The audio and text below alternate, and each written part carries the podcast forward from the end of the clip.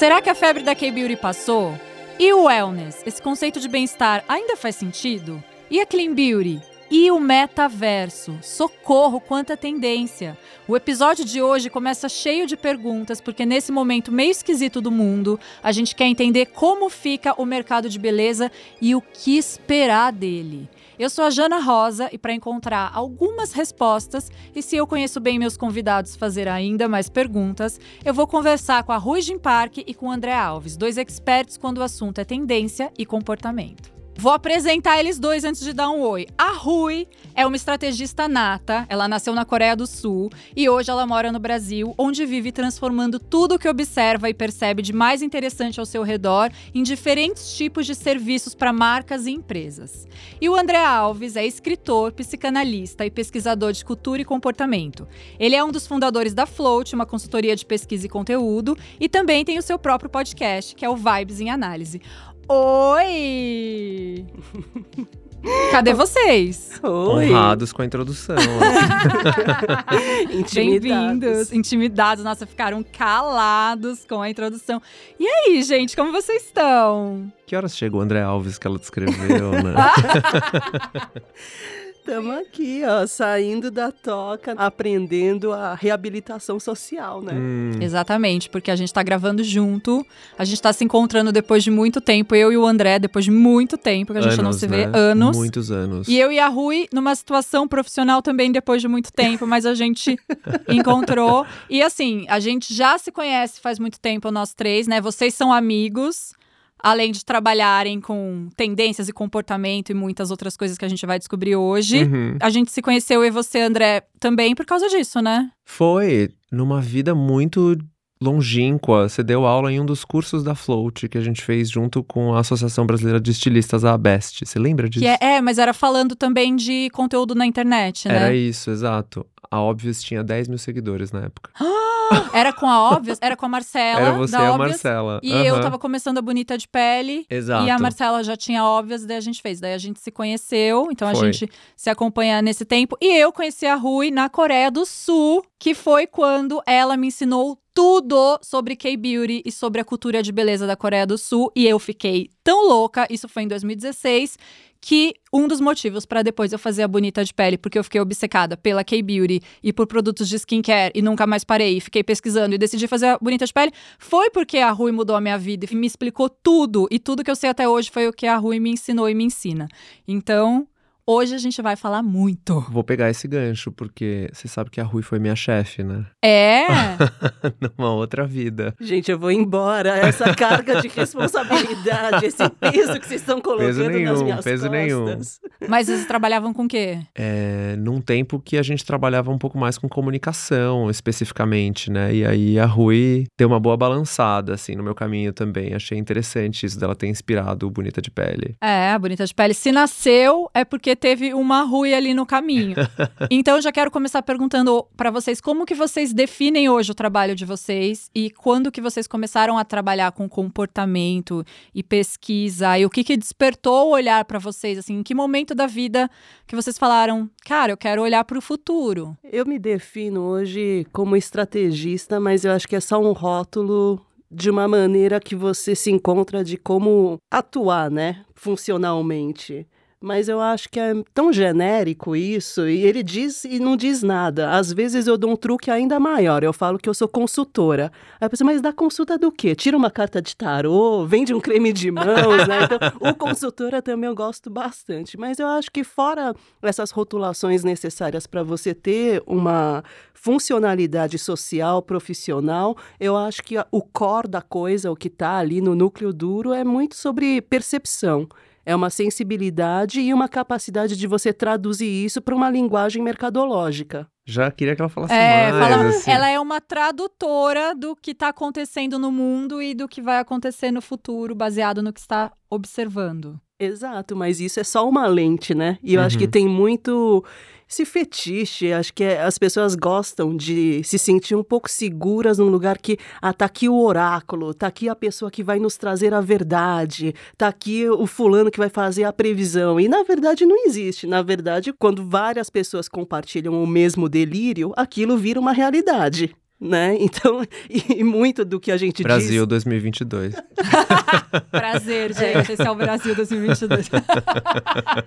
e muito do que a gente lia como, ah, isso é uma tendência, isso é algo que tem uma inclinação para se tornar um comportamento de massa, tem muita coisa que é fabricada, que é manipulada, que é construída, né? Mas eu acho que vai muito do que, que realmente as pessoas se colocam à disposição para adotar como um comportamento de massa e aquilo vira uma realidade para grande parte das pessoas ou não. E você, André, como que você define o que você faz hoje? Pois é, acho que é uma grande mistura, né? Eu concordo com a Rui, assim, de que são tantos rótulos na mesa, né? Mas acho que tem uma historinha que eu sempre gosto de contar, assim, né? Que eu comecei a trabalhar mais ou menos com pesquisa lá em 2010, faz um, um tempinho já.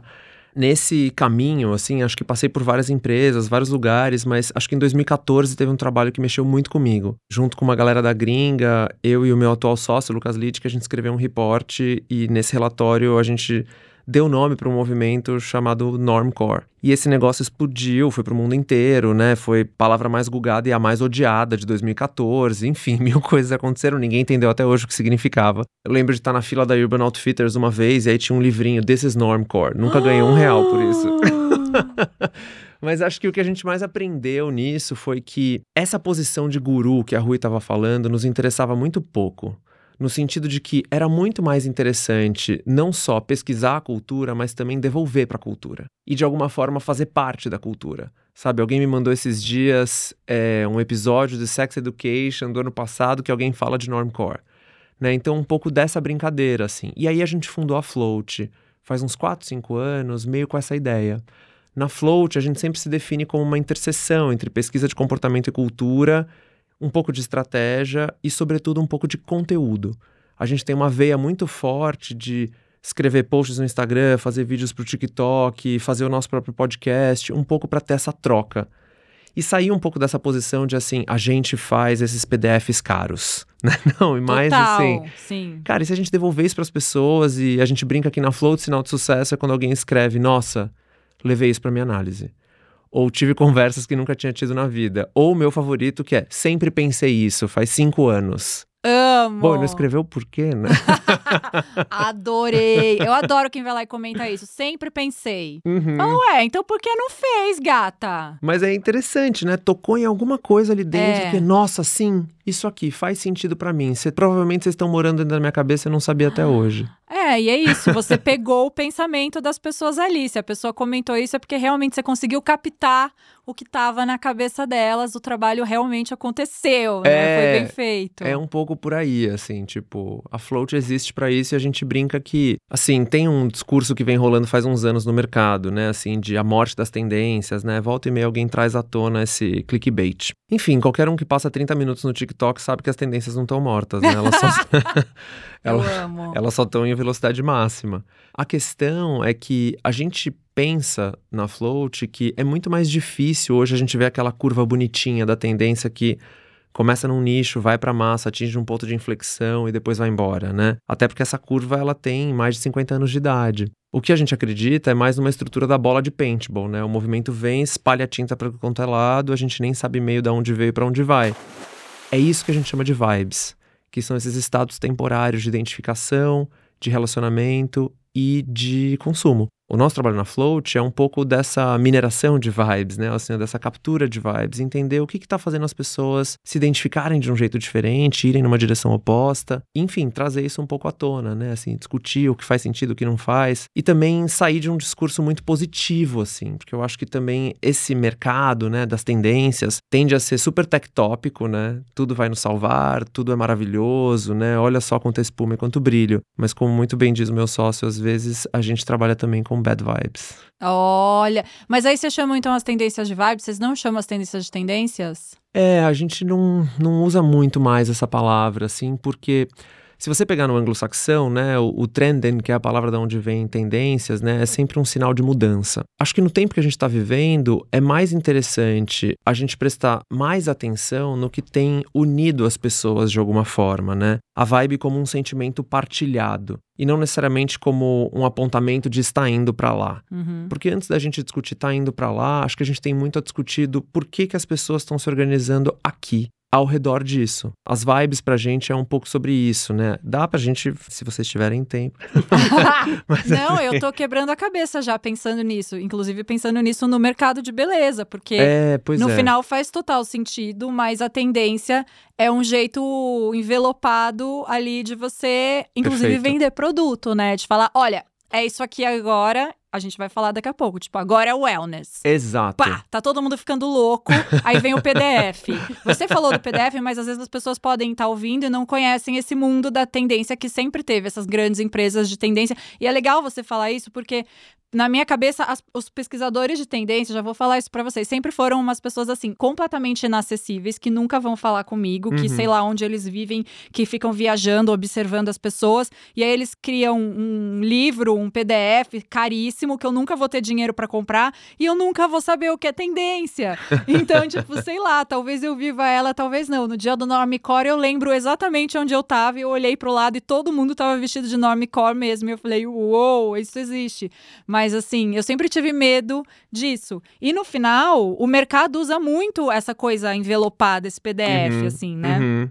É, numa, a gente tem uma postura meio radical, até e mais louca, né? A Rui sempre fala umas coisas que dão aquela mexida com a gente. Uma vez ela falou assim: muita profundidade e acidez. Ai, Rui!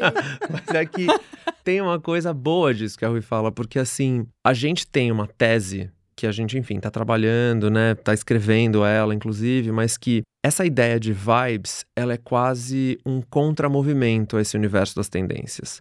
No sentido de, se você vai para hashtag vibes no TikTok, você entende do que eu tô falando, que são esses vídeos que vão capturando, assim, quase que películas de sentimentos, né? E que são muito fáceis de serem trocados, quase como uma forma das pessoas criarem e viverem alguma coisa esteticamente, né, textualmente, ou de novo esse sentimento partilhado que o mercado não consiga se apropriar. Hum, E é isso que enlouquece as áreas de marketing e consumer insights óbvio, das empresas. Porque o né? mercado se apropria de tudo. Exato. Eu já causei muita revolta nas pessoas por causa da bonita de pele com skincare, depois veio a outra, fez não sei o que lá do wellness, depois veio a outra do autocuidado, depois veio a outra da pepeca care, da sei lá o quê, e o mercado sempre consegue se apropriar de tudo. Mas calma, antes da gente entrar falando disso, a gente pode chamar de tendência só aqui no Pode, tá a gente vai chamar certo. aqui no podcast tendência, coisinhas, vibes. Cada hora a gente vai falar uma coisa. Chique. Mas antes da gente falar das coisinhas, eu quero saber qual que é a relação de vocês com a beleza. Eu vou começar perguntando para Rui, porque eu sei que nasceu na Rui também essa vontade de olhar para o futuro, porque ela já veio de um lugar que tá algumas horas na frente da gente e que tá no futuro. E aí então vou começar perguntando para você, como que nasceu a sua relação com a beleza? A minha relação com a beleza, ela sempre foi meio traumática e meio conturbada, né? Primeiro que eu já nasci na Coreia nos anos 80 com a pálpebra monolith, como fala, sem a Uhum. dobrinha. E então assim, o padrão estético, imagina, desde criancinha sempre foi assim, quando que você vai fazer a cirurgia da ocidentalização da pálpebra? Uma vida toda carregando Desde isso. criança, Rui? É, porque isso é uma coisa bem séria, assim, de coisas horrorosas, né? Assim, nossa, você é tão bonita, só falta ter a dobrinha na pálpebra, né? Imagina, você com quatro anos, menina com cinco anos, a vida toda ouve isso. Então, essa relação com a beleza nunca foi uma coisa muito saudável, autoimagem. Aí você chega no Brasil, todo mundo fazendo yellow face, puxa o olho, e aí, japa, e aí, China, e você é tida como uma bicha esquisita, né? Meio ET. Então, nunca foi muito normal. E aí, acho que depois, na adolescência, ali na juventude também, eu fazia muita a maquiagem corretiva. Eu desenhava muito com o delineador a falsa dobrinha na minha pálpebra. E aquilo começou a virar um inferno, porque aí quando tinha churrasco, pool party, coisa que ia molhar, coisa que ia derreter o delineador, e as pessoas perceberem que na verdade eu não tinha aquela dobrinha, eu simplesmente não ia, né? Então, ah, tem que viajar, tem que ir pra praia, mas vai ter piscina, vai, né? Assim, pô, mas aí as pessoas vão descobrir que eu não tenho a dobrinha na pálpebra.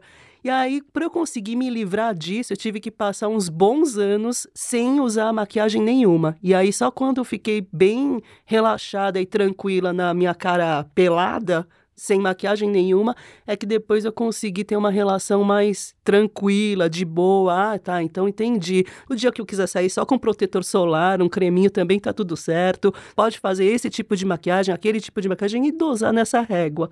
Mas foi, foi um processo. Ainda está sendo, né? Mas você vai ficando mais velha e você vai acalmando um pouquinho. Mas antes disso, você voltou para a Coreia depois para trabalhar, né, Rui? Que foi quando a gente se conheceu. Quando você voltou já adulta, já uma mulher respeitada no mercado de trabalho, numa posição foda e tal, como que foi a sua relação com a beleza enquanto você estava lá? Nossa, essa parte foi bem puxada, porque antes de eu ir trabalhar na Coreia, eu tinha ido trabalhar no Rio. E no Rio, devido à umidade, o calor, muda muito também a quantidade de produto, o tipo de produto que você aplica, esse tipo de coisa. Então eu já estava bem mais à vontade, bem mais no makeup, né? E aí, chegando na Coreia, as coreanas, as gatas rebocadas, 15 passos, 20 produtos, duas horas todos os dias para se montar. E aí você aparece com a cara nua, com protetor solar, com um BB cream no máximo. O povo fica assim: o que, que é isso?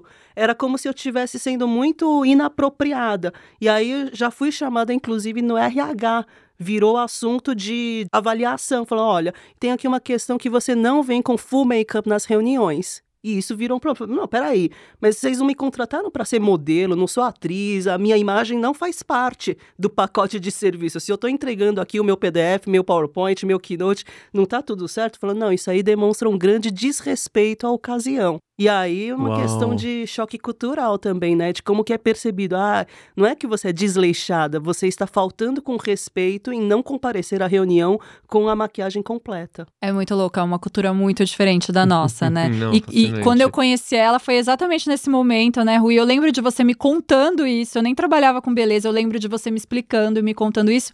E ainda assim, ela tinha uma percepção da beleza coreana e de tudo que estava acontecendo, assim, que, que era a maior especialista. Uhum. Realmente, ela podia não estar tá passando nada, mas ela sabia tudo. É maravilhosa, né? Rui Jim Park para todos aqui. A gente meu tem que fazer. É. O meu voto é dela. e assim, cara, a gente tem que fazer milhões de episódios falando de K-Beauty, que a Rui vai ensinar tudo pra gente. Você sabe, né? Que você vai voltar, que você vai ensinar tudo. Segura, segura. André, sua relação com a beleza. Olha, difícil essa pergunta, hein? Até porque psicanalistas gostam de desviar das perguntas pessoais, né? Ah! Já escapei da dos signos, mas a da beleza não vai dar, tô sentindo. Mas acho que. Ah, tem vários recortes, né? Acho que a. Eu sempre falo que tudo que as mulheres levaram dois mil anos para começar a desconstruir, os homens gays capturaram em 30, né? E aí acho que a relação com a beleza dentro da letra G na comunidade LGBTQIAP+, é bem tensa intensa. e acho que tô dentro desse caldeirão, não me retiro dele de jeito nenhum, e acho que tem um pouco desse jogo, né, de quanto dos padrões a gente quer reproduzir, quantas normas a gente quer questionar quão obcecados a gente está pelos ideais de masculinidade clássicos e quanto a gente está disposto a abraçar uma identidade queer que é muito mais liberta e livre. Então, assim, não, não escapando da pergunta, sou muito ruim de maquiagem, sou bom de skincare. Amo! e aí fico um pouco ali naquela fronteira de hoje vou quero aprender mais, hoje quero saber mais, mas enfim, né? É uma construção longa. E a Rui hoje está fazendo quantos passos? Não, meus passos são bem simples, não faço grandes loucuras, não até mesmo por falta de disciplina. Eu não consigo ter a disciplina, eu sou completamente preguiçosa nesse aspecto. Então, lavar é para mim a parte mais importante. A coisa de limpeza, quanto mais lavar, melhor for o, o gel, o sabonete facial. Para mim essa é a parte mais importante. Aí a primeira coisa que você passa no rosto depois da limpeza, que você pode entender como um acabamento da limpeza ou o primeiro passo de um tratamento de pele, um sérum e um hidratante e protetor solar. São essas as coisas. Eu amo todas as minhas amigas coreanas, filhas de coreanas, que são da comunidade coreana. Descendente de Descendentes coreanos. de coreanas, enfim.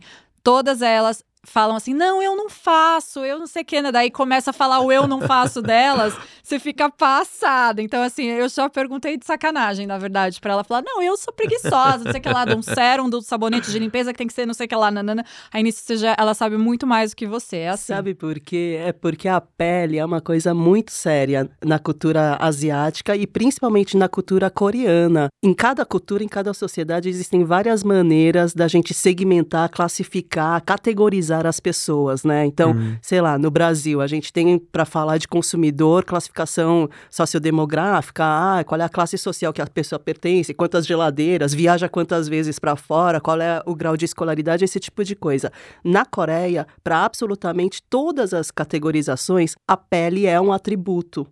Então, a sua qualidade da pele te classifica e aquilo vai determinar se você vai para uma sala de aula melhor, se você vai ter um emprego melhor, se você vai ficar numa categoria melhor de, daquelas plataformas de match, né, de casamentos e tudo mais. Então, mas é pela pele considerada boa? É, se a sua pele, o quão boa, quão bem qualificada a sua pele é. Então, quanto mais bonita a sua pele, mais saudável, mais bem cuidada, você está num status social superior. Eu sou um pouco abaixo da média na, nos padrões coreanos da Coreia. Então, as pessoas falam: "Nossa, mas tadinha. É, se ela tivesse uma pele um pouquinho melhor, ela ia estar tá com tudo em cima, mas ela tem umas marcas de acne, né, coitada. Mas Gente. olha que interessante, né? Porque os coreanos têm uma relação com a disciplina muito curiosa, né?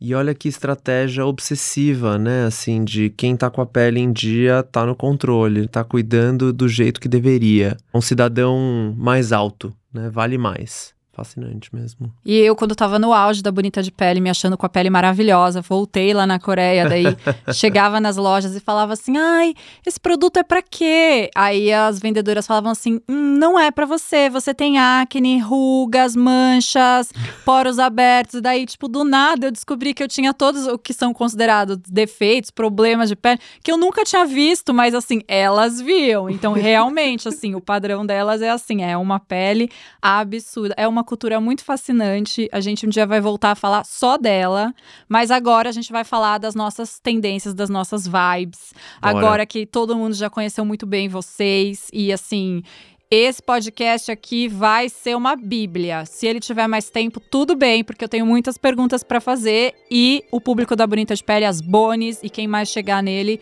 vai amar.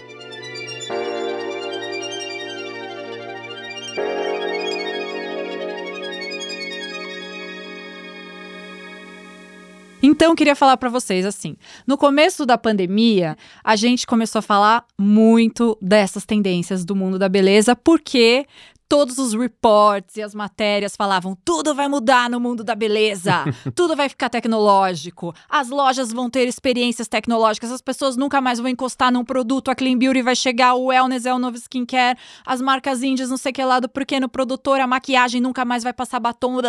Eu lembro disso e assim era todos os dias, era um caos para nós que trabalhamos com isso. É, o Covid realmente mudou o mundo da beleza tanto assim? Como que vocês veem? Vou começar perguntando para André. Uau, essa é grande, né? já, vem, já vem com emoção. Nossa, essa daí já. Não, eu acho que mudou e acho que não mudou. Eu acho que tem uma questão que a gente vê não só quando está falando de beleza, mas que a gente vê em vários outros segmentos ou assuntos, que é acelerou muita coisa. Né? Então, muitas mudanças que estavam em curso, parece que a gente apertou o botão de velocidade 2, assim como várias áreas da nossa vida. Né? Eu acho que tem um segundo elemento que eu acrescentaria para essa resposta inicial, que é um pouco desse essa aposta dobrada no rosto. Né? Acho que tem uma atenção ainda mais para o rosto por razões óbvias, né? As pessoas passaram muito mais tempo se olhando e se vendo mesmo quem não trabalha necessariamente em frente ao computador e tem isso todos os dias, né, passou um período um pouco mais focado em se olhar e a pandemia nos obrigou de alguma forma a passar por esse movimento. E aí a gente vê, né, assim, tem alguns relatórios, a Rui, a gente estava até vendo isso outro dia, que falam bastante do foco no olhar, né, e que as máscaras deram essa subida, né, no lugar do lipstick effect, mais atenção para o batom, esse gaze effect, mais atenção para o olhar, mais atenção para a maquiagem das sobrancelhas, mais atenção para o cuidado dos olhos, né? Enfim, como é que eu contorno essa parte? Acho que a gente teve também aí um aumento que eu diria que é bem preocupante, né, na procura por cirurgias plásticas e procedimentos corretivos. Não dá para a gente passar um dia no Instagram sem falar sobre harmonização facial e os ácidos e enfim, tudo isso, né, que mostram pra gente que sim, a gente dobrou essa aposta. Tá aparentemente bem difícil da gente sustentar as nossas aspas imperfeições, ou as coisas que na verdade nos tornam quem a gente é. E acho que tem um terceiro efeito assim na no universo da beleza, e aí esse eu acho talvez o mais interessante, que é na Float a gente não gosta muito do conceito de gerações, né? A gente acha que ele é meio genérico e generalizante, às vezes até meio opressor, sabe? Essa história de a geração Z vai nos salvar. Ai, sai pra lá, Gen Z. ah, millennial, né? Essas coisas. Exato. É um mecanismo muito opressor de colocar nós versus ele, sabe essa coisa? Mas enfim. Ai, desculpa, mas eu amei. Eu quero estar tá contra os Gen Z. Aquela brincadeira, Gen Zs. Batalha das gerações. É, é, eles têm muito colágeno, sei lá. mas a gente gosta de ler gerações como uma atitude. Né? E aí, nesse sentido, o mundo está se tornando mais Gen Z. Porque a juventude é sempre quem não tem nada a perder e, consequentemente, está disposta a desafiar o status quo. Então, vai produzir mudança a partir disso, né? E aí é muito interessante analisar o que vem daí. E eu acho que tem uma coisa que é muito inerente a essa juventude atual que está ligada a exatamente romper com conceitos normativos ou tentar questioná-los o máximo possível. Sabe essa virada da perfeição do Instagram para o copo de requeijão do TikTok? Uhum. Um pouco nessa pegada, assim, né? De tem um traço que é muito definidor dessa separação entre juventudes, que é a imperfeição lidar melhor com a falta da perfeição. Eu acho que isso é muito bom para nós, porque acho que os ideais estão muito saturados. A gente vem numa batida assim de tem que ser assim, ou tem que estar do, na sua melhor versão, ser o seu melhor eu, se sentir muito bem, se amar e se vender, etc, etc. A gente está rompendo com isso? Ainda não. Mas a gente está vendo, pelo menos no universo da beleza, muito mais experimentação, muito mais abertura para no lugar de mostrar o que é mais bonito, eu mostrar o que eu acho mais interessante, eu experimentar o que é mais legal. Eu acho que tem uma virada de código na beleza muito forte em curso, que é a gente sair de uma hipervalorização da aparência para confiança. E eu acho que isso tem os seus bônus e ônus. A gente pode falar mais, inclusive. E isso foi potencializado nesse momento de pandemia? Com certeza, né? Acho que tem uma tomada das redes, né? Desses espíritos, né? Acho que tem esse momento de autorreflexão e de autorreavaliação, né, que a pandemia forçou muitas pessoas. E enfim, né, crise, né? Crise é mudança. Ah, eu amo que eu vou perguntar da crise daqui a pouco. Rui, você, que achou aí desses dois anos aí, menina?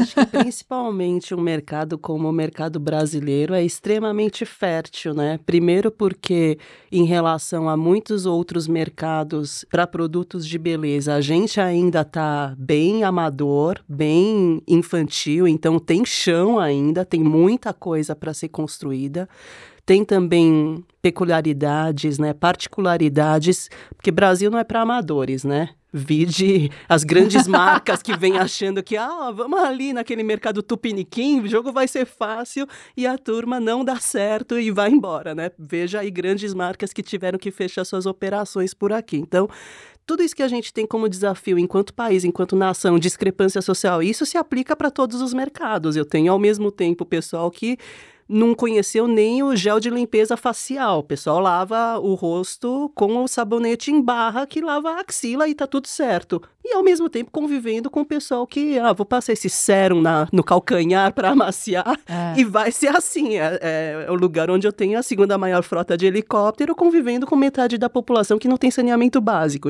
Não seria diferente para mercado de beleza.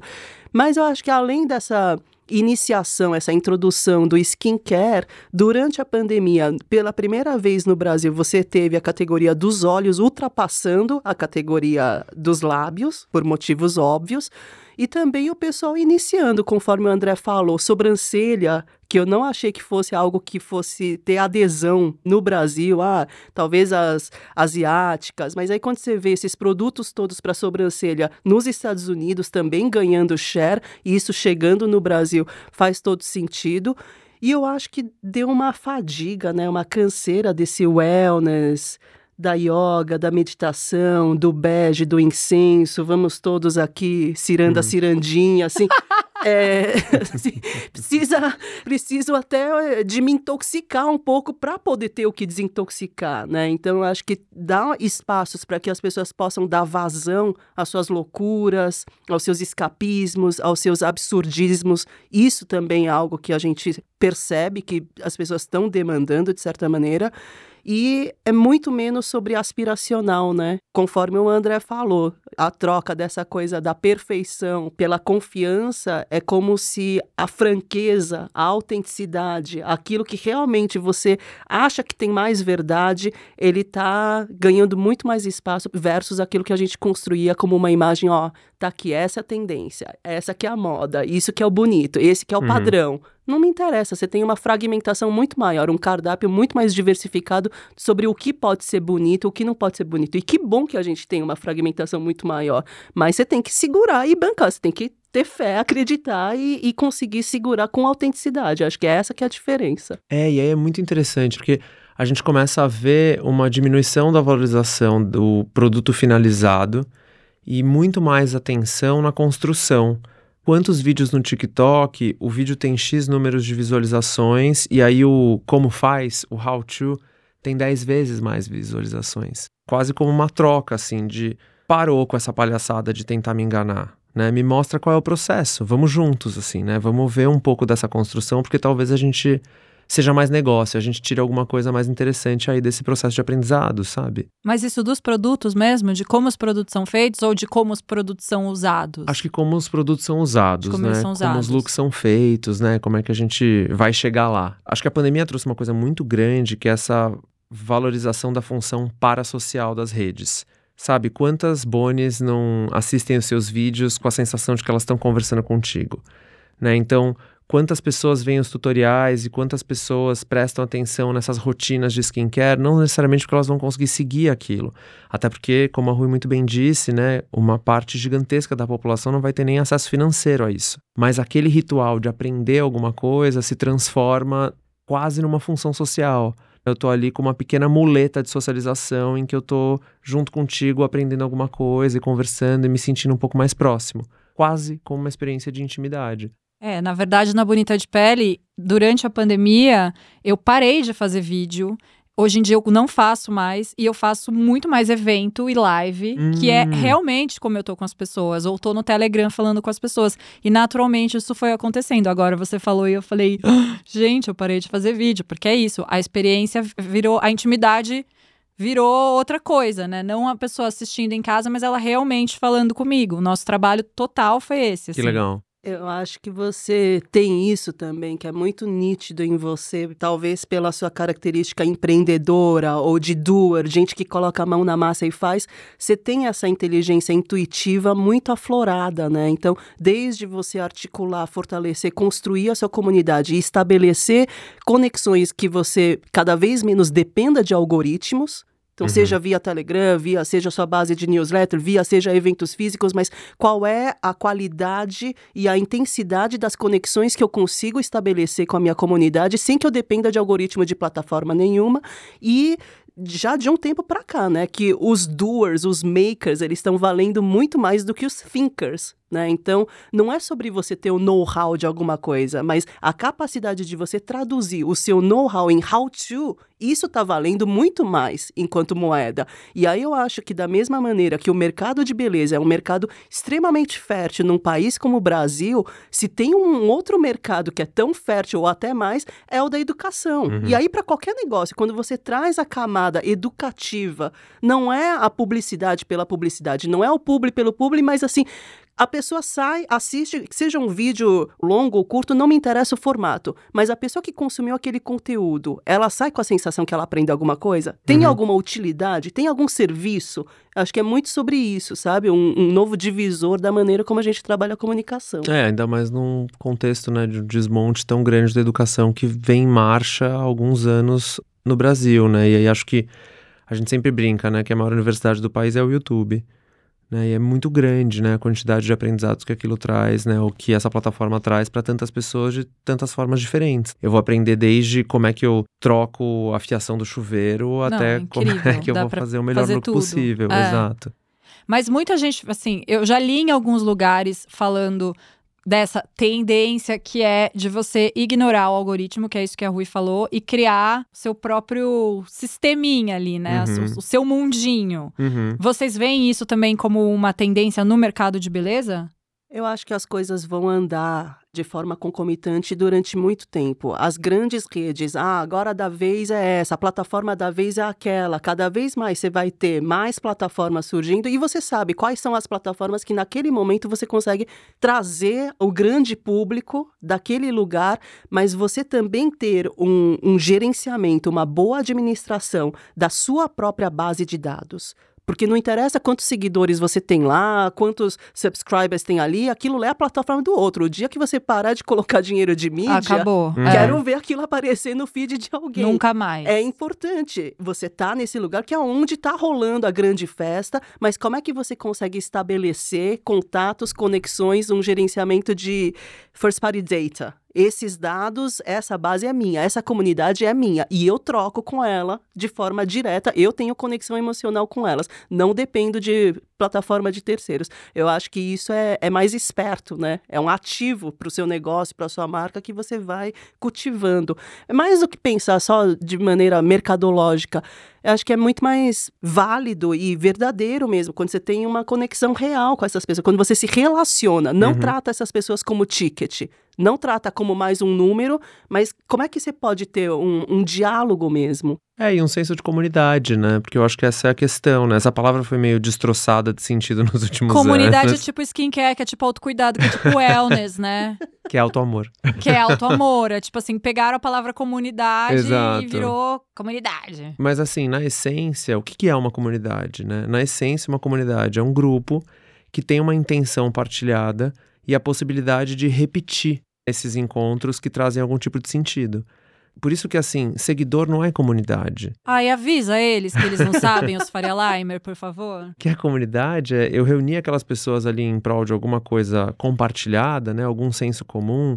Todo mundo gosta de dizer, né, que o mercado esvazia o sentido das coisas. E de certa forma, sim. A interação das pessoas é o que é capaz de trazer algum tipo de sentido, né? É muito interessante que a missão do Facebook, né, ou de agora Meta, né, e de várias empresas de tecnologia é sempre aproximar as pessoas por um mundo melhor. Mas a conexão não é relação. Quando você simplesmente liga as pessoas, não necessariamente elas estão experimentando algum senso de propósito, intimidade, sentido.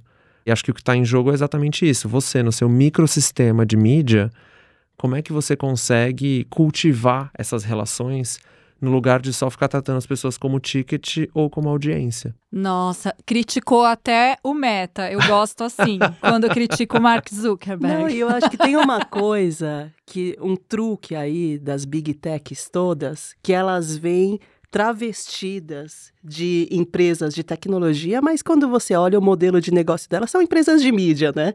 Elas vivem de, né, fazem Anúncio. dinheiro como? Não é necessariamente via tecnologia. Então, isso também, assim, no discurso, ah, estamos aqui conectando comunidades, tamo... mas no final do dia é assim, é mídia display, é número, quanto que eu estou revendendo esses espaços de mídia para os anunciantes, então a coisa, a conta meio que não se fecha. Uhum. Mas eu acho que as pessoas estão cada vez menos trouxas, né? As pessoas estão mais informadas. Ah, por favor, espero que elas aprendam a ser menos trouxas na hora de votar também, muito em breve. Em Mas outubro de é, 2022. Oremos. é, senão vai, eu vou ficar bem chateada, Brasil. Mas assim, as pessoas estão, graças a Deus, ficando minimamente mais informadas, um pouco mais esclarecidas, né? E eu acho que tem uma mudança, assim, de quase que de era, desculpa se soar muito tilelê, harebô, é, mística, mas que Ai, assim... até, até puxei meu fone, gente. A virada que a gente está fazendo é sair de uma era de você ter que eletrizar as coisas e construir as coisas muito mais baseada no magnetismo. E aí, quando você olha a construção de uma comunidade, o que, que magnetiza essas pessoas? Quais são os interesses, quais são os valores compartilhados, quais são as, as causas, as questões, os assuntos, os interesses que essas pessoas compartilham e isso magnetiza um grupo de pessoas ao redor daquilo. E como você alimenta e cultiva isso, faz a gestão disso. Acho que é um pouco sobre isso, não? É, e eu acho que tem.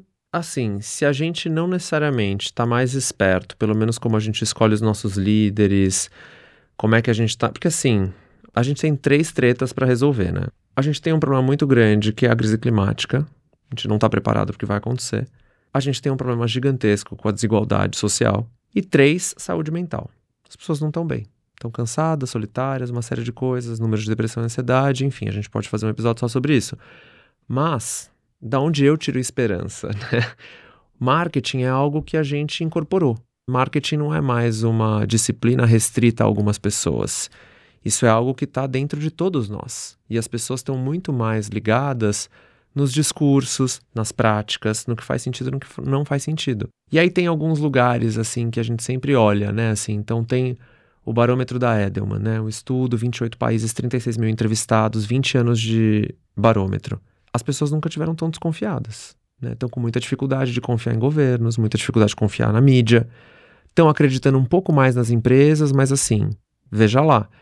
Tem um estudo da Avas, né, que também vários países, 12 edições. A desconfiança em relação a marcas nunca foi tão grande. 71% das pessoas no mundo todo não confiam no que as marcas dizem, né? Então, Caraca, é muita gente. É muita gente, né? Então tem, se eu não me engano, também é da Avas esse dado de que assim, para os consumidores globais, 80% das marcas podiam desaparecer amanhã e elas não iam fazer falta nenhuma. 80. Gente. Do que que a gente está falando, né? Se se a Bárbara Kruger lançou a obra em 1973, se eu não me engano, né? Compro logo existo. Essa discussão está na mesa. Se eu sou definido em algum nível pelo que eu consumo, eu tô mais crítico com esse negócio, porque eu vou te contar, eu tô melhor nisso que você, marqueteiro. Isso tá em jogo. Tô com a ruim nesse sentido, assim. E a reinvenção do marketing também, né? Porque coitado do marqueteiro, esse aí tá passando um sufoco, entendeu? O, assim, o, coitado de quem é marqueteiro em 2022, porque não tá fácil. Além, assim, do trabalho em si, do escopo de tarefas, de funções, ele ter ficado muito mais complexo, ninguém dá conta, gente. É humanamente impossível. Ele está num lugar muito desfavorável, porque quando as pessoas falam assim, o cidadão médio, a pessoa comum, fala isso é marketing, e isso virou sinônimo de isso é mentira, isso é uhum. é truque, isso é enganação. Alguma coisa de muito errado a gente fez com essa disciplina nas últimas décadas, né? Por que, que a opinião pública está falando isso é marketing, como se fosse sinônimo de mentira? Esse lugar que o marketing foi tratado durante muitos anos como o lugar do cinismo corporativo, você vai ter que corrigir isso rapidinho, limpa a sua barra, senão vai ficar bem difícil de recuperar essa credibilidade. Nossa, você me lembrou de. Teve um grupo que eu fiz uma vez, foi antes da pandemia até. Mas era um grupo sobre empresas de tecnologia, um grupo de pesquisa, né? E aí, aquela estrutura básica, e aí, o que vocês acham desse assunto, né? E aí, uma menina de 23 anos. Falei, mas vendem seus dados, né? Como é que você se sente em relação a isso? Ela, olha, eu vou te dizer que eu sou algo entre um produto conformado e um produto indignado. Gente! assim, quem escreveria melhor, né? Maravilhosa, né? Ela. Mas assim, explicando para a pessoa que está ouvindo isso aqui, na prática, na, no produto de beleza que ela vai comprar, no mercado Bora. de beleza que ela vai continuar acompanhando porque ela quer ver novos lançamentos, como que essas mudanças vão acontecer para mim lá no produto que eu vou usar, lá na marca que eu vou gostar? Lá na, no tipo de maquiagem que eu vou usar, o que que hoje, porque a gente falou aqui de várias coisas que já estão acontecendo, uhum. já começaram. O que que vocês observam que tá vindo aí? Se prepara. Eu percebo que as marcas, as empresas precisam tratar o dinheiro das pessoas com mais respeito. Então, assim, não me venha com truqueiragem, não me venha querer vender só pelo hype da marca, só pelo hype da embalagem. Tudo isso é importante, é interessante, mas você tem que ter entrega de produto. Performance. Você tem que ter performance. Não adianta me vir com lojinha bonitinha, com feed de Instagram bonitinho, com embalagem sexyzinha, que assim, se o produto não entregar, você vai vender só uma vez para essa pessoa e essa pessoa vai sair falando mal do seu produto e da sua marca. Então, assim, não, não vem querendo enganar as pessoas, não. Desenvolve aí, pesquisa, PD, né? Mas entrega produto com performance e vai é, investigando, pesquisando isso a fundo as pessoas não estão com muito tempo para perder. Então eu vejo cada vez mais os produtos multifuncionais, polivalentes. Uhum Ácido hialurônico, assim, nos produtos coreanos não existe nenhum produto que não contenha ácido hialurônico. Absolutamente todos. Ele é a base, né? A aguinha Exatamente, do negócio. não é mais diferencial, ele tá em tudo. Ah, no Uhum. batom bala, né? A, a gel de limpeza facial, é, coisas de limpezas faciais também se sobrepondo com outras funções como limpeza, mas também tem ativos para peeling. Esse tipo de coisa.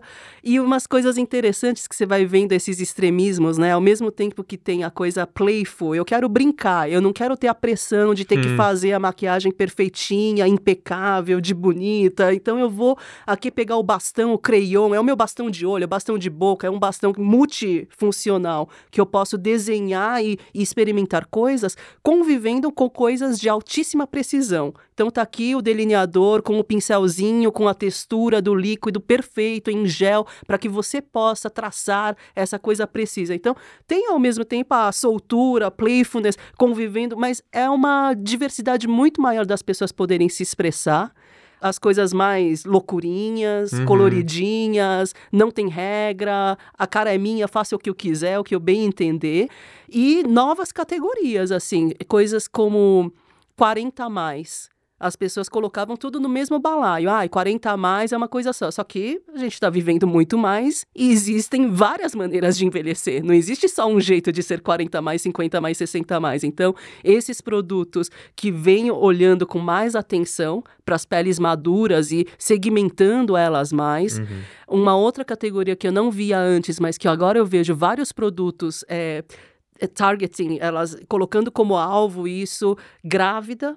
Né? Então, mulheres em, em, em gestação, como que a pele, como que os produtos devem ter uma entrega diferente. Nossa, animal isso. Coisa genderless, né? Então, Uhum. não tô nem falando de skincare, própria maquiagem, mas como é que você traduz em, em embalagem? Isso aqui não é de menina, não é de menino, não é de. É o que quiser ser, entendeu? Mas tá aqui uma entrega de um produto, de um branding, de embalagem, de tudo que não tem necessariamente essa eh, rotulação de gênero.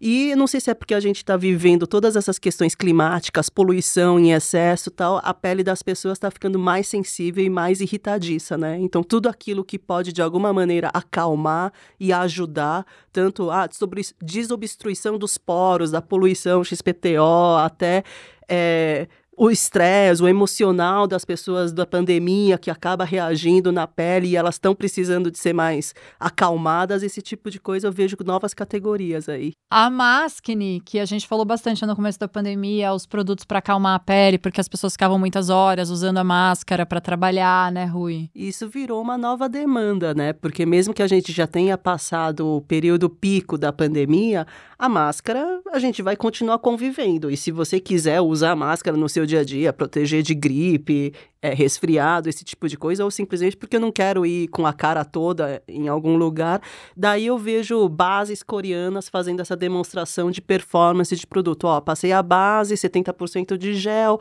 tiro a máscara, coloco a máscara, não transfere para máscara. Não transfere. Aham, Então, como é que esse produto reage e performa no meu tira e põe, tira e põe de máscara? Também está sendo uma, uma entrega de performance. Olha, André, eu aprendi lá na Coreia, muitos anos atrás, que a máscara serve para o dia que você não quer se maquiar e você anda com, ele, com Ah, ela na só. rua pra pessoa não ver que você não tá maquiada. Então, hoje em dia também, eu sempre lembro. Cara, eu sempre lembro disso. André, coloca essa máscara. Aprendi, aprendi com Rui e Lena, as irmãs Gimpar.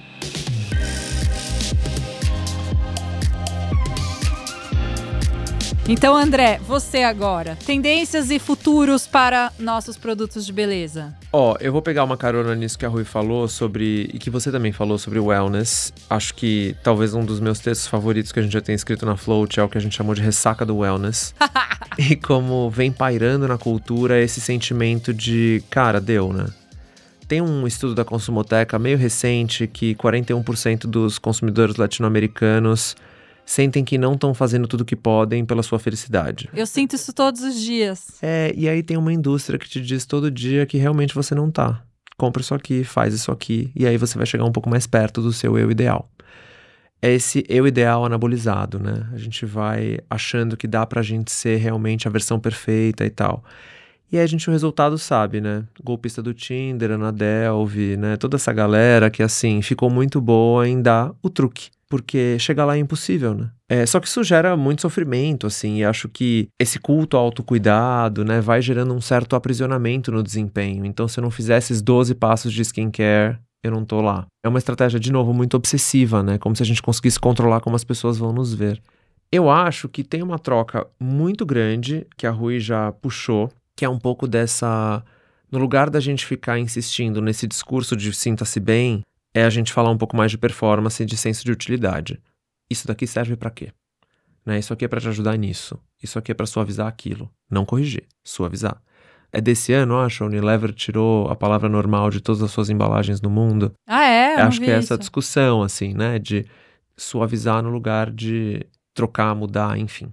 Eu acho que tem, então, nesse sentido, uma mudança importante, né? Assim, de o mercado se reconfigurar, porque as pessoas também estão questionando um pouco o que mais vai me dizer que eu não estou bem. Eu lembro muito de um grupo de pesquisa também, assim, que uma entrevistada me disse: essa é uma indústria de 3,7 bilhões, trilhões de dólares que existe para me lembrar como eu não estou bem. A do wellness. Exato. Ah, eu posso só falar que eu gosto da indústria do wellness, porque eu parei de apanhar falando de skincare, porque agora as pessoas odeiam tanto o wellness, que tá, né? Tipo, o wellness te fala que você não tá bem, que ficou super fofinho fazer passos de skincare.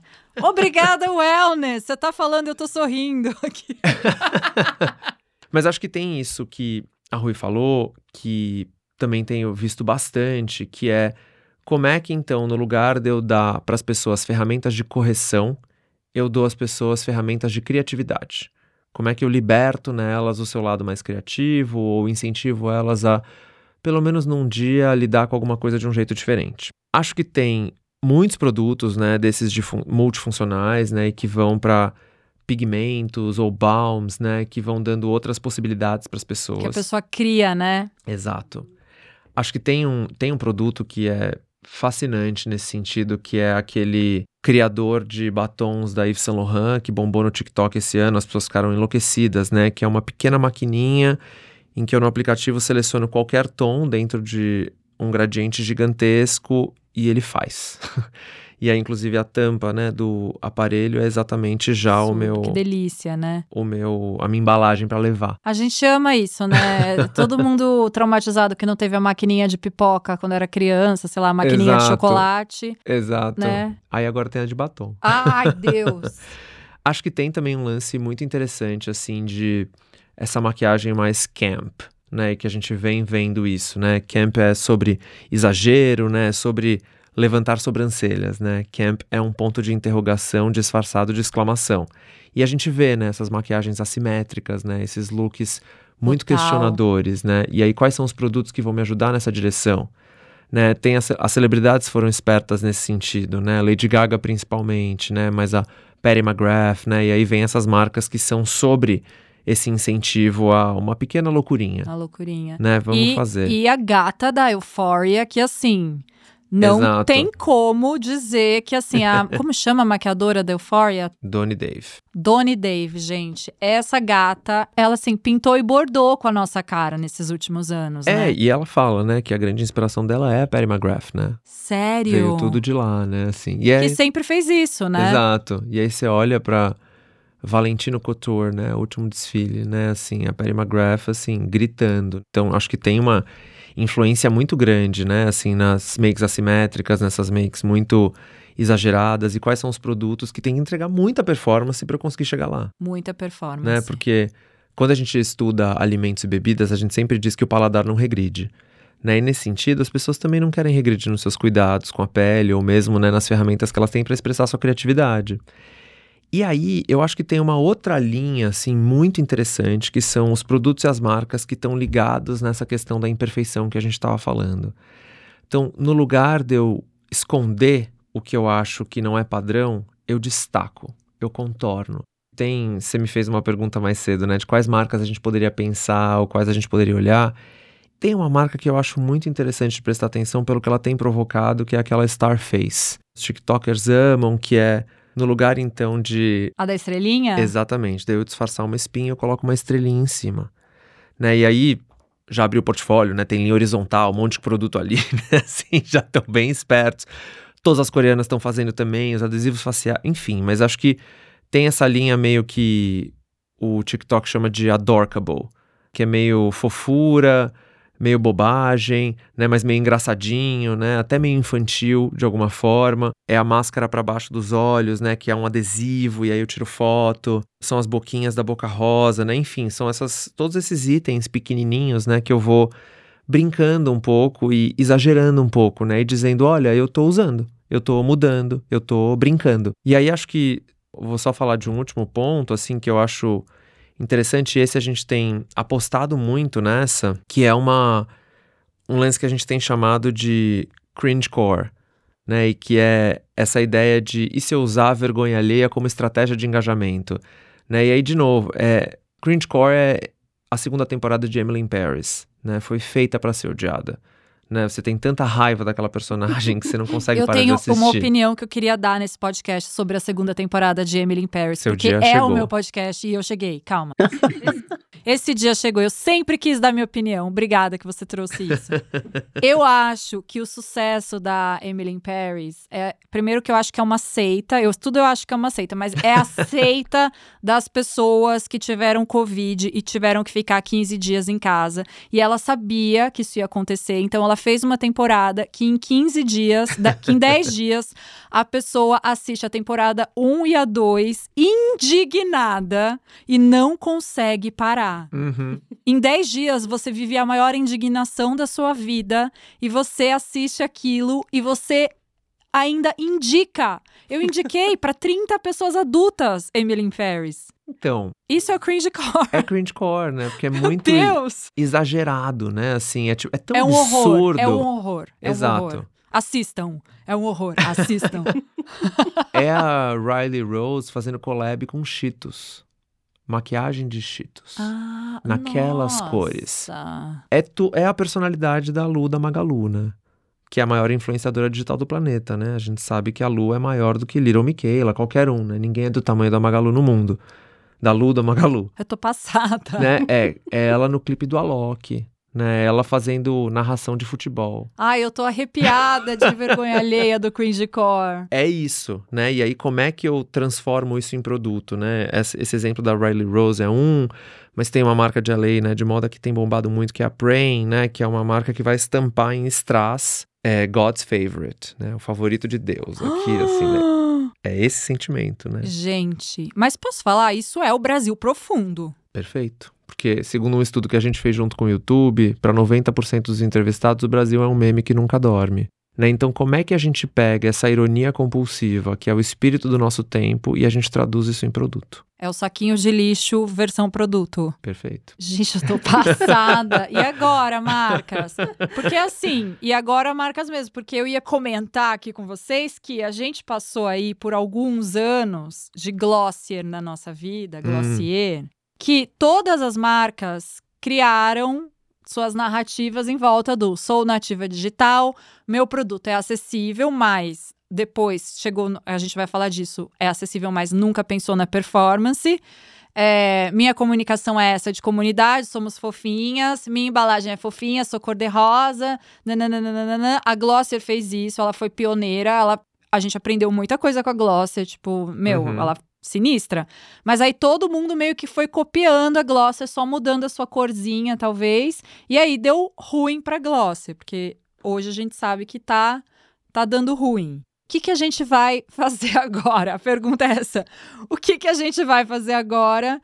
E deu ruim por todas essas coisas que vocês estão falando também. Uhum. Comentem. Tema livre. Tema livre, comentem. Quer começar, Rui, ou quer que eu fale? Pode começar, pode falar. Ó, eu acho que tem várias questões. Acho que uma das questões é performance, né? Por que, que Fenty Beauty demorou tanto tempo para entrar em skincare? Né? Porque sacou que performance é um negócio, é um jogo sério. Uau. Vamos abrir por maquiagem e vamos para a base da pele depois, porque isso é mais difícil, o jogo é muito mais complicado. Claro. Aí, eu acho que tem um segundo ponto que é referencial estético de beleza. Né? Acho que tem uma coisa que a Glossier se engavetou dentro dessa caixa né, da beleza look fresh, né? Assim, tem que estar com a cara limpa e tal. Ou no máximo para esse lugar que a Rui já puxou de, de bonita, né? Assim, que tem que estar tá bonitinha ali, tudo simetricamente. Mas é a bonita que já é bonita, né? Que Exato. só dá um, um up nela. E aí, o gradiente, né, assim, de quantas belezas cabem dentro dessa marca, eu acho que foi ficando limitado, né? Quando a gente vê o que Fenty Beauty fez, a gente vê que é assim, não, vamos explodir isso aqui tudo. Imagina, convenções. Não, peraí.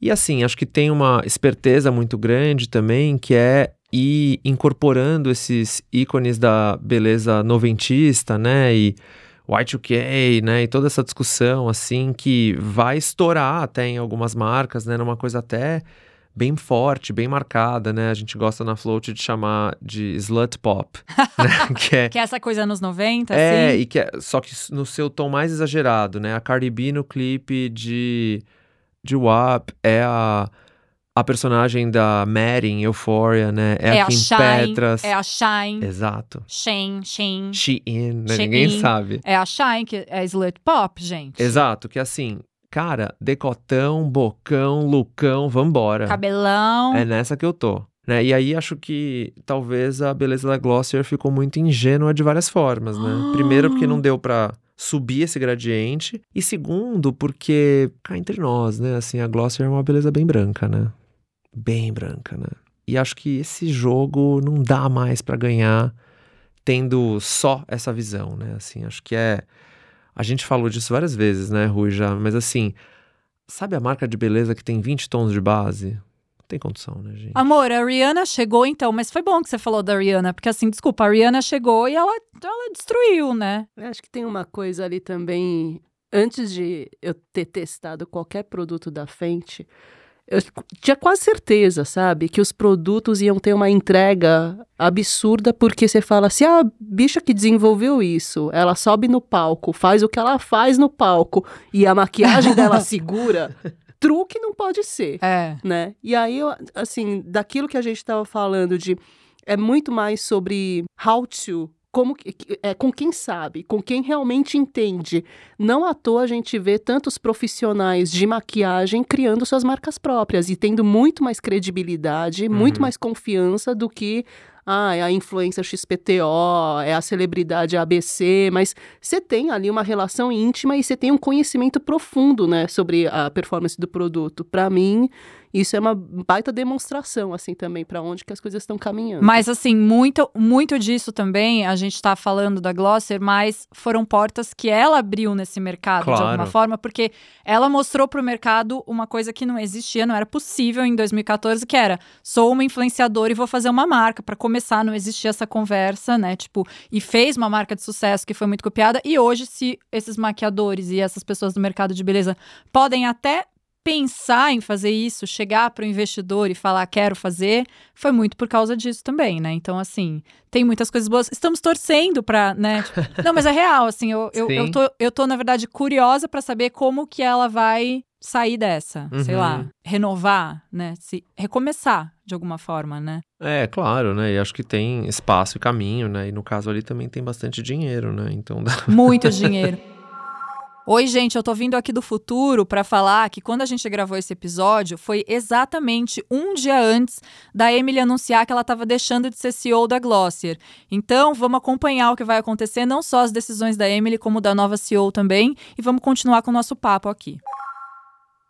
Eu fiquei prestando atenção na coisa do slut pop que o André trouxe. Que é tudo. Porque pela primeira vez na história da humanidade, a gente nunca tratou a libido feminina com tamanha permissividade. Uhum. E aí, nesse espectro todo que se abriu, né? Inclusive dentro de wellness, masturbação, vibradores, tudo, né? Os toys estão todos inclusos, mas é como se as marcas que miravam o público feminino não tivessem dado conta dessa mudança de comportamento, dessa, desses saltos e conseguido acompanhar. Ó, existem vários jeitos de você ser uma femme fatale, existem uhum. vários jeitos de você ser sexy, existem vários jeitos de ser. Não é só esse jeitinho encaixotado dentro de um, de um feed rosa. Tem uma coisa interessante da gente pensar em ancestralidade também, eu acho que como inspiração, assim. Acho que tem uma coisa muito interessante rolando no mercado asiático que é muito boa, assim, que é já nos produtos de super performance, essa inspiração em rituais muito antigos, indo-asiáticos, que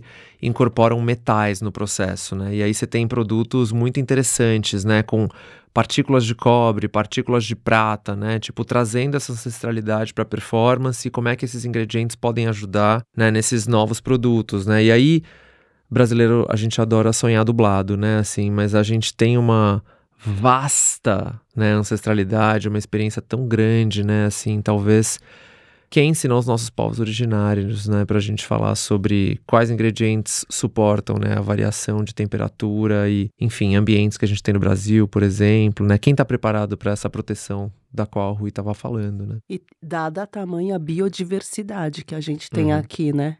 E o quão pouco que isso é conhecido e as dimensões continentais desse país, que uhum. as necessidades da mesma pele, dependendo da cidade que eu tô, elas mudam completamente. São outras condições climáticas, outras condições de umidade, Perfeito. de temperatura, de como que o produto reage na minha pele e assim, as marcas, as grandes empresas estão olhando para isso, elas estão se preparando para se tornarem esse, esse lugar de deter a maior, uh, ser o maior reduto de conhecimentos e informações sobre as reais necessidades e demandas de beleza das, das brasileiras né? Uhum. É muito fácil a gente ficar ali no rasinho, no truque marqueteiro, surfar no hype, mas assim, se você quer realmente jogar o jogo é, sério na, na, na Liga Sênior, né? Não ficar ali no hype da Liga Júnior, eu acho que tem bastante lição de casa a ser feita ainda. Mas isso também tá engatinhando, um mercado que tá engatinhando, porque o ingrediente do Brasil não é hype ainda, né? uhum, né? As pessoas uhum. querem o que é gringo. Querem a pele da gringa. E você, a Rui até estava falando com a Nath, que escreveu o nosso roteiro, no, minha chiquérrima head de conteúdo da Bonita de Pele. Chique. Tava falando sobre a pele das coreanas, que, não, que é muito mais fácil criar um produto para pele coreana, porque são mais próximas uma da outra, né, Rui? Exatamente. E ainda assim, sei lá, quando você olha um rosto, uma pele asiática, todas elas, em tese, têm a pele amarela, certo?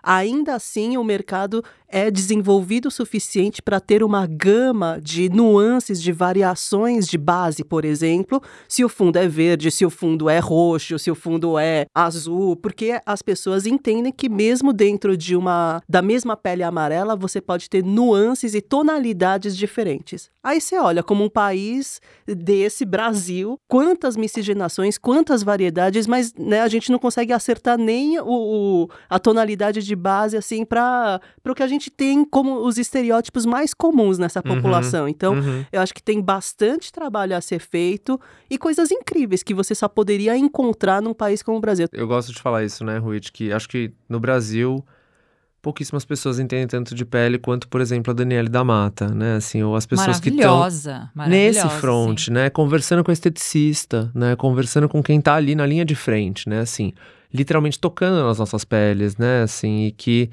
é isso, né? Não cabe um futuro dentro de um laboratório no molde clássico, né? É, gata. E aí vem a Rihanna e depois você chora. Agora eu vou fazer então duas perguntas.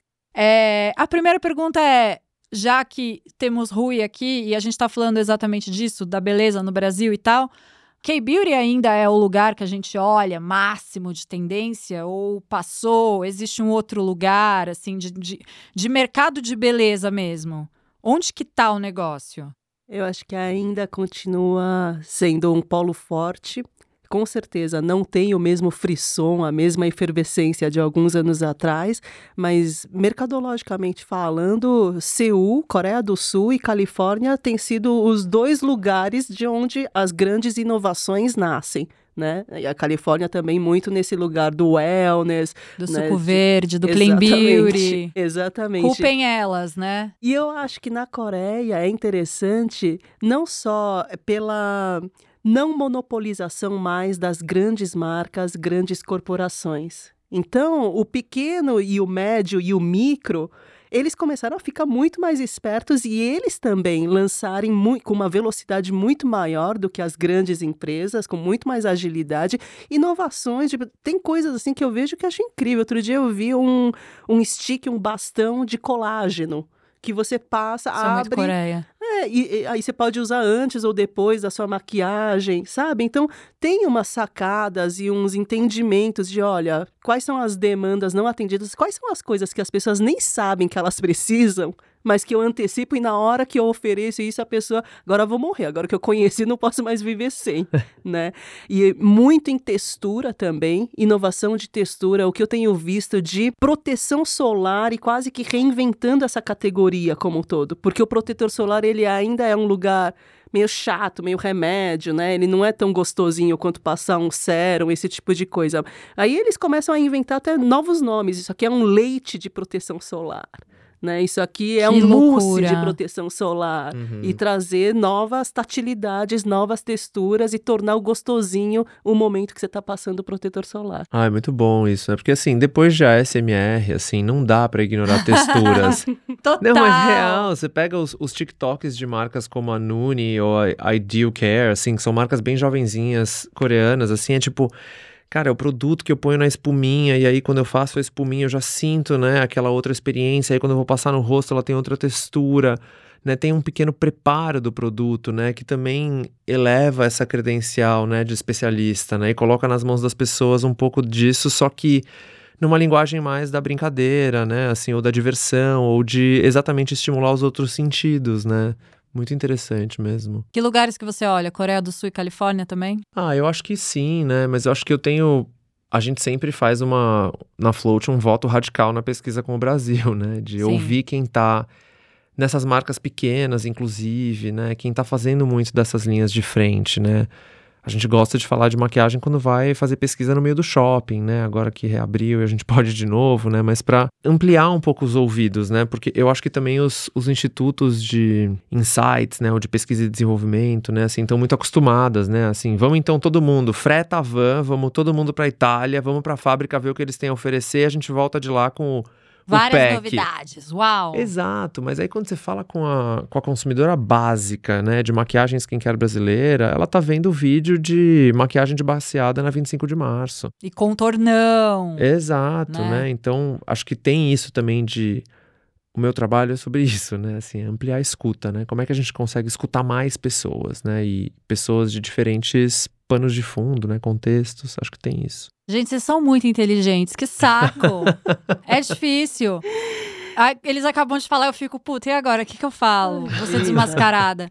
Eu vou falar assim pra vocês uma coisa, assim. Eu tenho tantas outras coisas pra perguntar pra vocês. Vocês não podem vir aqui de novo depois? Vocês voltariam? Parte 2, vamos Vocês fazem uma parte 2? Inclusive porque eu sei que tá parecendo tudo uma grande desgraceira, a situação do país, essas perspectivas nebulosas, mas se a gente não tiver otimismo e não tiver uma esperança, a gente não vai conseguir sair dessa vala. E para quem trabalha com beleza, eu vejo grandes oportunidades, sabe? Não só no sentido eh, do momento de país, da gente ter que, em qualquer mercado, ajudar a reconstruir as estruturas identitárias do que, que é esse Brasil, do que, que, que é essa, é, quais são essas belezas brasileiras, o que, que o Brasil tem a dizer como questões mercadológicas mesmo. Muitas das marcas gringas, elas não deram conta. Né, questões tributárias, as a complexidade de distribuição, de logística, de operação no país, muita gente teve que ir embora do Brasil.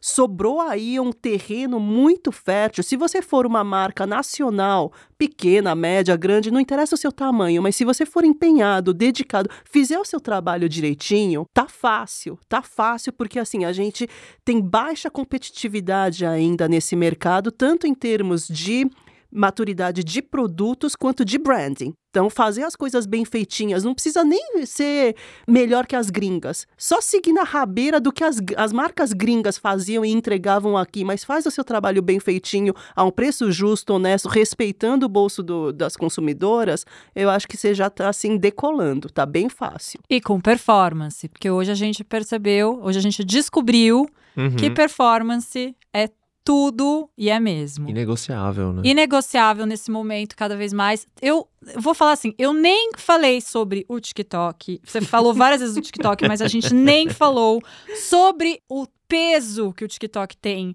na, na, no mercado de beleza, nas tendências e em tudo.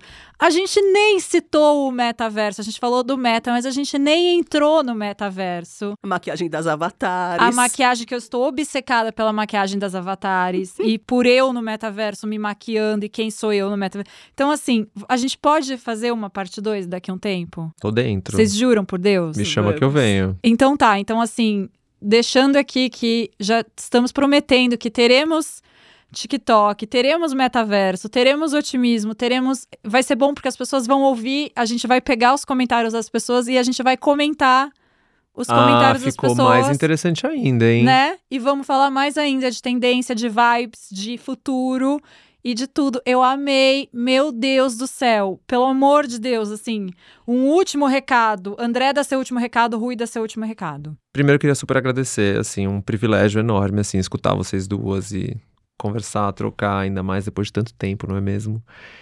Mas eu tô com a Rui nesse sentido, né? Eu tava lendo o livro novo do Siddhartha Ribeiro e ele define essa ideia de otimismo apocalíptico. Né? E eu acho que é nessa que a gente tá, né? Como eu falei, tem três grandes problemas que a gente tem que enfrentar como espécie, né? E a gente só vai estar tá apto para o desafio se a gente desconstruir um pouquinho, né, dessa, ai, positividade tóxica, positividade não tóxica. E, gente, isso aí não tá importando muito não. Eu acho que a gente tá mais nessa de vamos aceitar que muita coisa acabou ou que muita coisa tem que acabar e o que a gente vai a partir daí, né? Acho que é isso que faz a gente de novo levantar da cama de manhã. Eu amei o otimismo apocalíptico. Onde a gente te encontra? Qual a melhor forma da gente te encontrar? Arroba Float Vibes, F-L-O-A-T, V-I-B-E-S, tanto no Instagram quanto no TikTok. A gente tá nessa agora de também fazer video vibes, uma grande loucura. E no meu perfil pessoal, arroba Reflectory, no Instagram. Certeza que vai estar na descrição, porque esse é difícil de soletrar. Vai estar na descrição de todos os seus streamings preferidos, né? Mas eu acho chique falar. Rui, seu recado, onde a gente te encontra? No Meu bar. recado. e que balada que eu te encontro? Nas melhores. é... Na frente do DJ, no front. Eu sei que quando você olha ali na superfície pode parecer um assunto muito supérfluo. Ah, vocês estão falando de maquiagem, de batom, de esmalte mas eu acho que talvez é uma das maneiras mais acessíveis, mais democráticas de você tratar de questões muito sérias e muito profundas. Questões psicológicas, saúde mental. O momento que a pessoa está lá se maquiando é um dos raros momentos no dia dela, quando ela está fazendo skincare, qualquer coisa, que você consegue ter uma qualidade de presença quase impossível na maior parte dos momentos ao longo do dia. Né? A pessoa está na reunião, mas não está com você, está olhando no celular, ela está conversando com você no bar mas ela tá pensando, sei lá, no jantar do dia seguinte, esse tipo de coisa. Mas na hora que eu tenho que me concentrar para acertar ali o delineador que eu vou passar, para passar a base, qualquer coisa, é um momento de presença que eu tenho comigo mesma. E esse momento do auto-toque, de você se tocar, também eu acho que tem efeitos que melhoram de alguma maneira a sua relação com você mesma. A coisa da transformação, né, de você se sentir um bagaço, tá toda acabada e de repente quando você coloca a maquiagem, alguma coisa acontece. Acontece aquela mágica que você fala: "Nossa, agora tô me sentindo muito melhor. Essa virada, isso vai precisar de muita, muito psicanalista para conseguir destrinchar, né? De chavar o que, que acontece nessa relação. Mas eu acho que são maneiras da gente trazer um mínimo de pequenos micromomentos de bem-estar numa situação que a gente está vendendo 138 mil caixas de tarja preta por dia nesse país né? De acordo com a Anvisa. Então, vamos ver se via pequenas indulgências talvez a gente consiga estar tá num momento mais tranquilo conosco mesmo. E a pele não engana, né? Não vai ter produto que vá conseguir rebocar e disfarçar, porque a pele revela o seu repertório emocional e a frequência das emoções, das sensações, a qualidade da, dos sentimentos que você vivencia ao longo da sua vida. Então, que fique todo mundo se sentindo minimamente melhor, assim, depois que ouvir a gente. Amei. Onde eu te encontro? Nos melhores bares. Mas no Instagram, você vai passar seu Instagram? Vou colocar ali na descrição. Sim, mas eh, eu não sou figura pública, não sou nada, mas não. É, arroba Ruijin Park. Pode me encontrar lá. Estará na descrição. Bom, esse é o podcast da Bonita de Pele. Como você sabe, nós estamos nos melhores streamings. Você pode ouvir a gente toda semana, toda terça-feira, falando de beleza, de tendências, de autoestima, de skincare, de todos os assuntos que a gente ama. Eu sou a Jana Rosa. Semana que vem eu volto. Segue a gente, Bonita de Pele, no Instagram. A gente tem um grupo no Telegram também. A gente tem o site bonitadepele.com.br e lá você também consegue se conectar na nossa newsletter. E é nós até semana que vem. Obrigada, meus convidados maravilhosos. Obrigado. Obrigada. Até mais, gente.